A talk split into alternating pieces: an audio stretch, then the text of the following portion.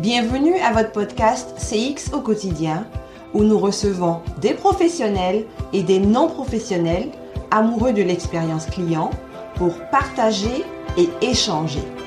Mon nom est Julie Tano Lawson, je suis votre animatrice et je vous souhaite une très belle écoute.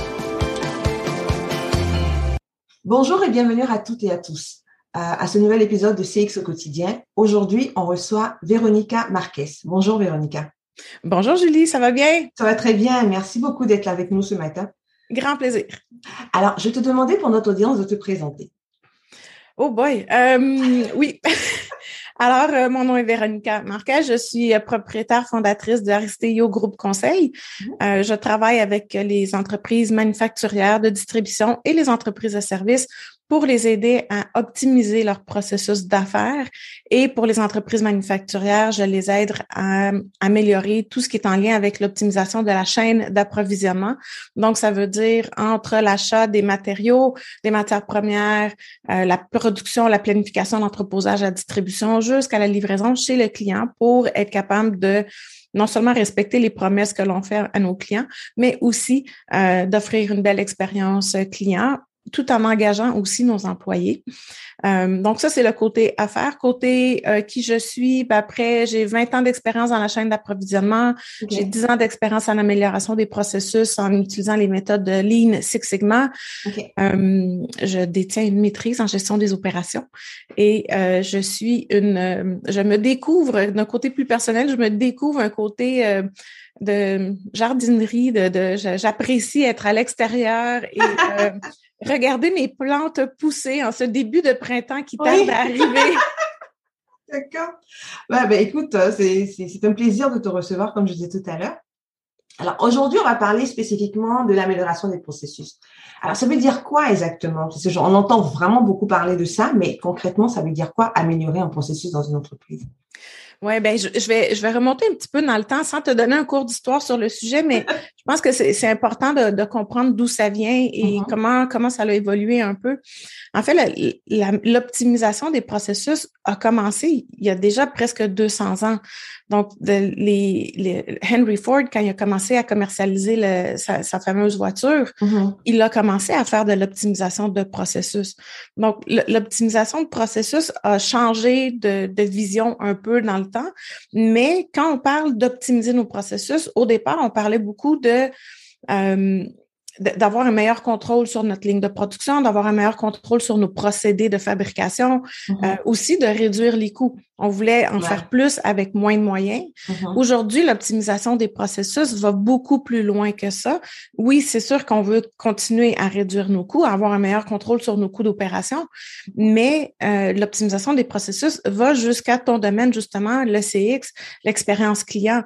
Donc, quand on parle d'optimiser un processus, qu'est-ce qu'on veut dire? C'est en fait de regarder comment on travaille pour s'assurer que, chacun des employés de l'équipe travaille sur les bonnes choses au bon moment pour toujours servir le client de la bonne manière et, assurer la satisfaction de la clientèle. OK. Écoute, euh, en fait, je, suis tout à fait d'accord avec toi. Tout s'imbrique, en fait, normalement, maintenant, au niveau des entreprises. Puis, c'est vrai que faire de l'expérience client, si tu n'améliores pas ton processus, ben, je sais pas comment tu peux être efficient à l'interne et aussi bien à l'externe avec tes clients de l'autre côté. Donc effectivement, comme tu dis, ça s'embrique très bien avec l'expérience client. Euh, c'est quoi les challenges en fait qu'une entreprise peut avoir, par exemple, pour c'est qu'une entreprise qui décide bon moi je veux améliorer mon processus, c'est quoi, c'est fait quoi, elle fonctionne comment?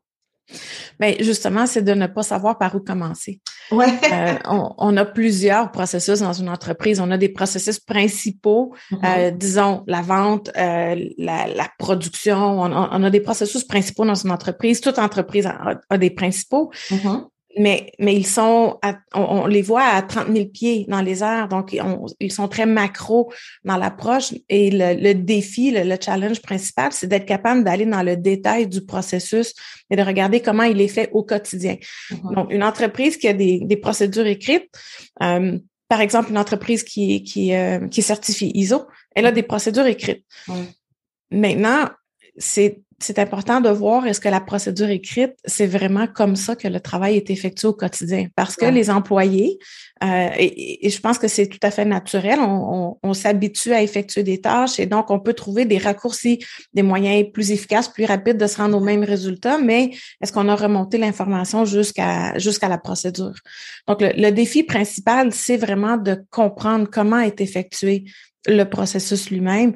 Et pour ça, il y a différents trucs qu'on peut utiliser, il y a différentes approches qu'on peut utiliser. Moi, ce que j'aime beaucoup faire, c'est de rassembler les gens alentour d'une table quand c'est possible. Depuis deux ans, c'est surtout alentour d'un écran. Oui. Euh, mais pour regarder et pour travailler ensemble, justement, pour en fait, on rassemble les gens qui travaillent du début jusqu'à la fin du processus. Donc, par exemple, si on parle d'un service client, mm-hmm. on va commencer peut-être avec les gens des ventes parce que c'est eux qui vont avoir la première approche, c'est eux qui vont amener les informations pour faire créer le compte client. Mm-hmm. Et on va peut-être inclure des gens jusqu'à la distribution, jusqu'à l'entrepôt, jusqu'à parce que c'est eux qui vont servir au bout de la ligne le client et, exécuter les mm-hmm. commandes ce qui est intéressant quand on fait cet exercice-là, c'est de, vraiment faire chacune des étapes. Donc, les ventes, tu commences par quoi? Tu fais quoi? Tu fais tu, génères quelle information, comment tu la transmets, transmets à la prochaine personne, euh, combien de temps ça te prend le préparer?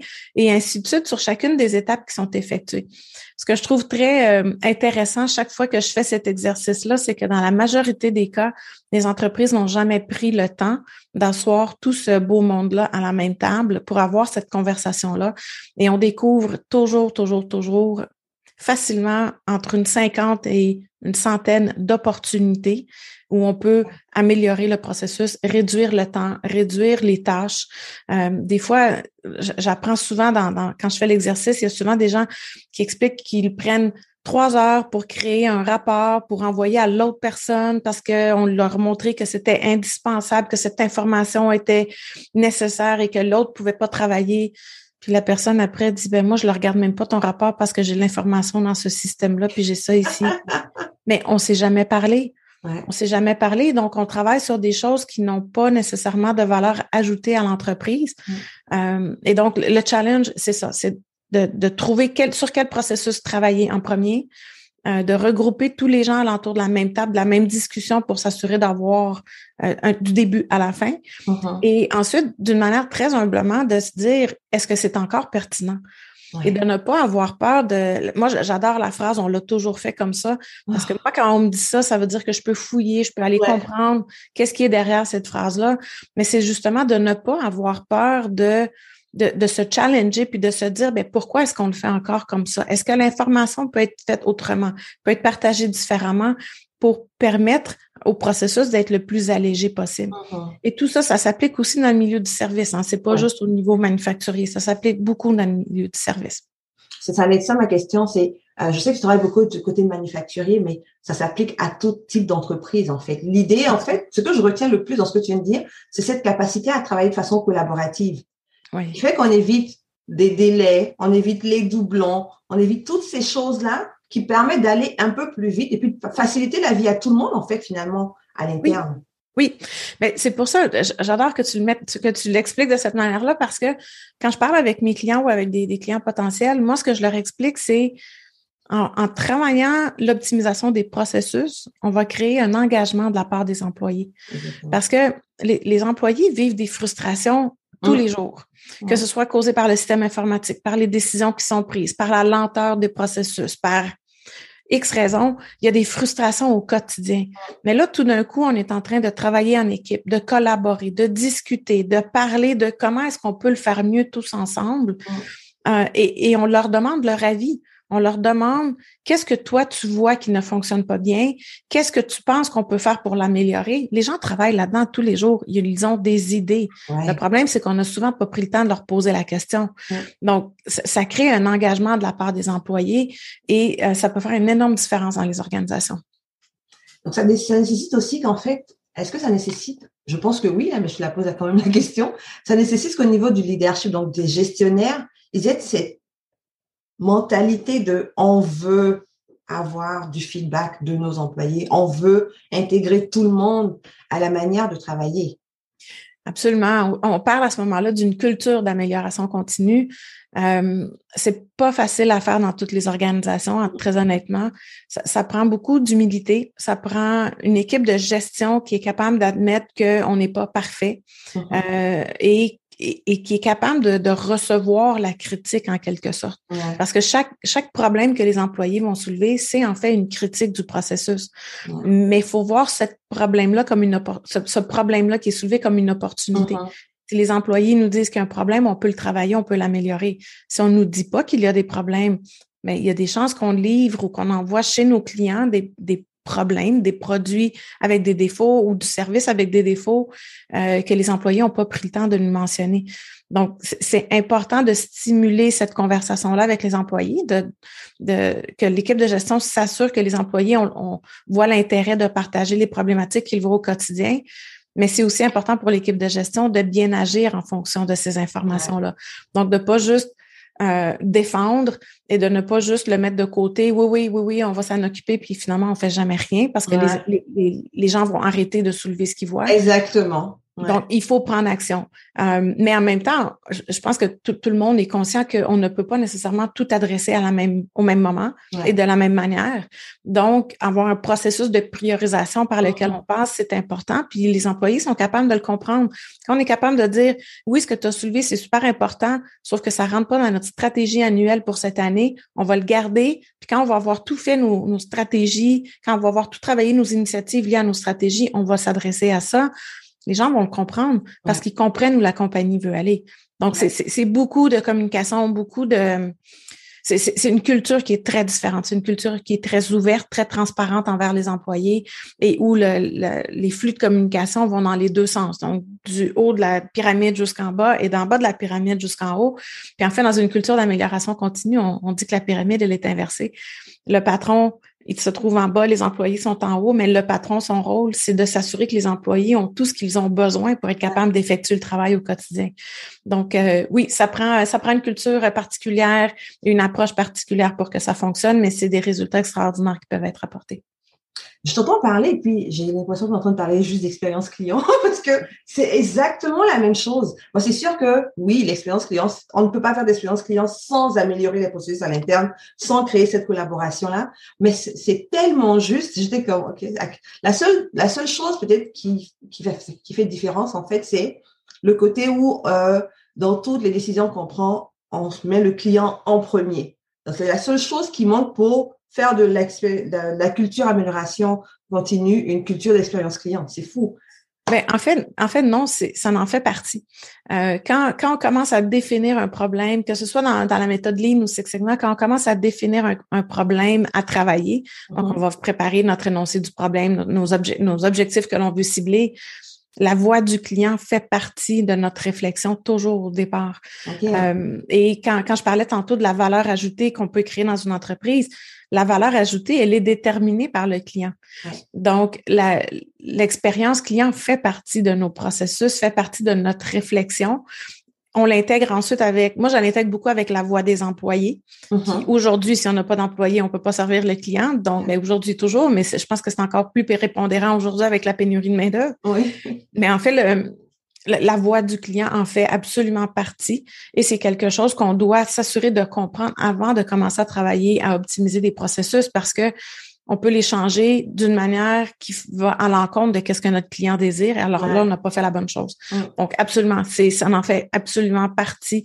Il faut comprendre la voix du client, qu'est-ce qui est important pour le client, et il faut savoir aussi qu'est-ce que le client considère comme de la valeur ajoutée. Ouais, ouais parfait, totalement.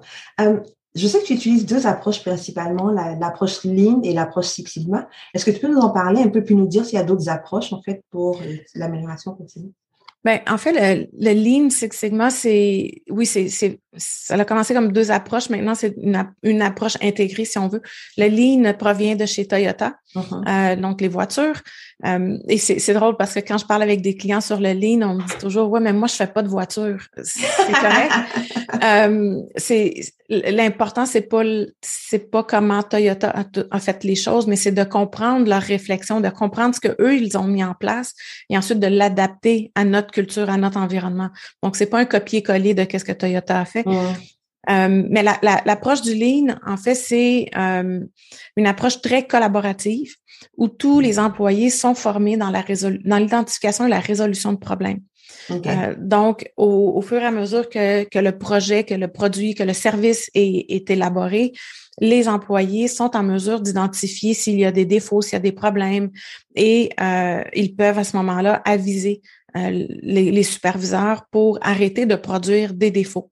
Le principe du, du lean est basé sur huit formes de gaspillage qui sont en lien beaucoup avec la, du gaspillage industriel. Mm-hmm. Donc, on parle, par exemple, de trop de transport, trop de mouvement. Euh, on parle aussi de, au niveau des employés, on parle aussi de des capacités de nos employés qui sont sous-utilisées ou non utilisées parce que c'est un, gaspillage. On risque de les perdre parce qu'on cause beaucoup de frustration. Euh, on parle aussi de la variabilité dans la demande. Donc, si une semaine, par exemple, on passe, euh, je sais pas, on, on, a 2000 unités à sortir et la semaine suivante, on n'en sort que 50 selon la demande de nos clients, mais notre production démontre beaucoup de mm-hmm. variabilité, ce qui devient très difficile à gérer et qui cause un, une surcharge autant sur les humains parce que tout d'un coup, on passe à 2000 tandis que normalement, on en fait, disons, 50. Mm-hmm. Donc, ça, ça, demande une surcharge importante sur les humains, mais aussi sur les équipements qu'on utilise pour fabriquer mm-hmm. ou pour servir. Donc, le, le lean est vraiment basé sur ces trois principes-là, la, la, réduction de la variabilité, la surcharge qui peut être causée et la réduction des gaspillages. OK. La méthode Six Sigma provient de Motorola, euh, en fait c'est des ingénieurs qui ont mis ça en place. Donc c'est beaucoup, c'est basé sur de l'analyse de données euh, avec des analyses statistiques euh, et on va utiliser des projets Six Sigma principalement sur des opportunités ou des, problématiques que l'on voit au quotidien dans l'entreprise, mais pour lesquelles on ne sait pas les causes et on ne sait pas comment les solutionner. Donc, on a il y a une méthode éprouvée euh, d'une méthodologie éprouvée qui nous permet de bien définir notre problème, de mesurer nos données existantes, de mesurer notre actuel, ensuite d'améliorer, euh, excuse-moi, analyser. On, on, définit, on mesure, on analyse nos informations, nos données pour ensuite être capable d'améliorer et ensuite contrôler. Donc, on parle du processus DM, DMAAC ou en anglais le DMAIC, qui, qui, est connu comme ça. Euh, mais ensuite, oui, il y a, y a d'autres choses qui peuvent être faites. Une entreprise n'a pas besoin nécessairement de, de s'approprier absolument ces deux méthodes-là. Elle peut développer son propre système. Ce que moi j'aime de Lean et Six Sigma, c'est que ce sont des méthodes éprouvées qui uh-huh. peuvent être simplifiées. C'est pas c'est pas juste donné à la grande entreprise. La moyenne peut le faire, la petite peut le faire aussi. La petite entreprise qui commence, euh, qui qui une start-up qui veut mettre en place des des choses où on a besoin de beaucoup d'agilité, justement parce qu'on apprend euh, en effectuant le travail, ça peut fonctionner aussi. En fait, la méthode Lean apporte beaucoup d'agilité en entreprise parce qu'on réagit rapidement aux problématiques et on trouve des solutions rapidement. Donc, ça peut très bien fonctionner avec des startups. Euh, moi, c'est les deux méthodes que je préconise le plus. C'est celles avec lesquelles je suis formée, mais c'est ces deux méthodes qui sont éprouvées depuis 1950, 1940.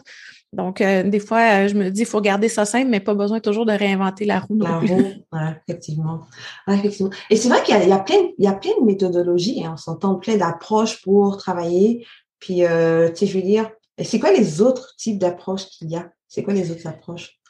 Bien, on, parle beaucoup d'excellence opérationnelle qui L'excellence va inclure un peu tout ça. On va inclure n'importe quelle approche qu'on peut mettre euh, sur le terrain pour s'assurer de, de ben, sur le terrain sur, en, ligne, on appelle ça le Gemba. C'est l'endroit où le, travail est effectué, où la valeur est créée. Euh, mais pour moi, je, dirais, il y a deux choses qui sont importantes puis qui mm-hmm. deviennent des approches complémentaires aux lignes et au Six Sigma. Euh, le premier, c'est d'avoir une bonne stratégie d'affaires une stratégie qui est partagée, pas juste une, stratégie qu'on a préparée euh, dans la salle de conférence entre les directeurs et qu'on a écrit sur un document puis qui devient un document qui est sur une belle tablette. C'est un, un, document qui est vivant comme un plan d'affaires, mm-hmm. mais que les employés sont au courant. Euh, si les employés sont au courant de quelle est la stratégie, où on veut, qu'est-ce qu'on veut atteindre comme, comme équipe, comme organisation, ben, ils vont pouvoir travailler en fonction de cette stratégie-là et développer des initiatives et des projets d'amélioration pour atteindre la stratégie. Donc, pour moi, la stratégie est un des facteurs importants. Est-ce que c'est une approche d'amélioration continue? Non, mais ça va nous donner la ligne directrice pour l'amélioration continue. Donc, pour moi, ça, c'est important. Et de la stratégie découlent aussi des indicateurs de performance. Sans indicateurs de performance, on ne peut pas faire d'amélioration de processus parce qu'on n'a rien à mesurer. Mm. On n'a rien à évaluer, on n'a rien à comparer. Donc, avoir des indicateurs de performance en lien avec la stratégie et qui découlent à tous les niveaux de l'organisation, c'est deux choses qui, pour moi, sont sont, sont, sont indispensables pour être capable d'avoir en place une belle culture d'amélioration continue où tout le monde participe et collabore à améliorer l'entreprise. Et avec ça, dans, dans le monde du lean, on a un système qui s'appelle le Daily Management System, le système de gestion au quotidien, mm-hmm. qui est un système justement qui permet de cascader la stratégie à tous les jours, à toutes les semaines, à tous les mois, à tous les membres de l'organisation. Et euh, c'est principalement une méthode de communication où on a mhm. nos objectifs par département, on sait ce qu'on doit atteindre à tous les jours, on, va se rencontrer.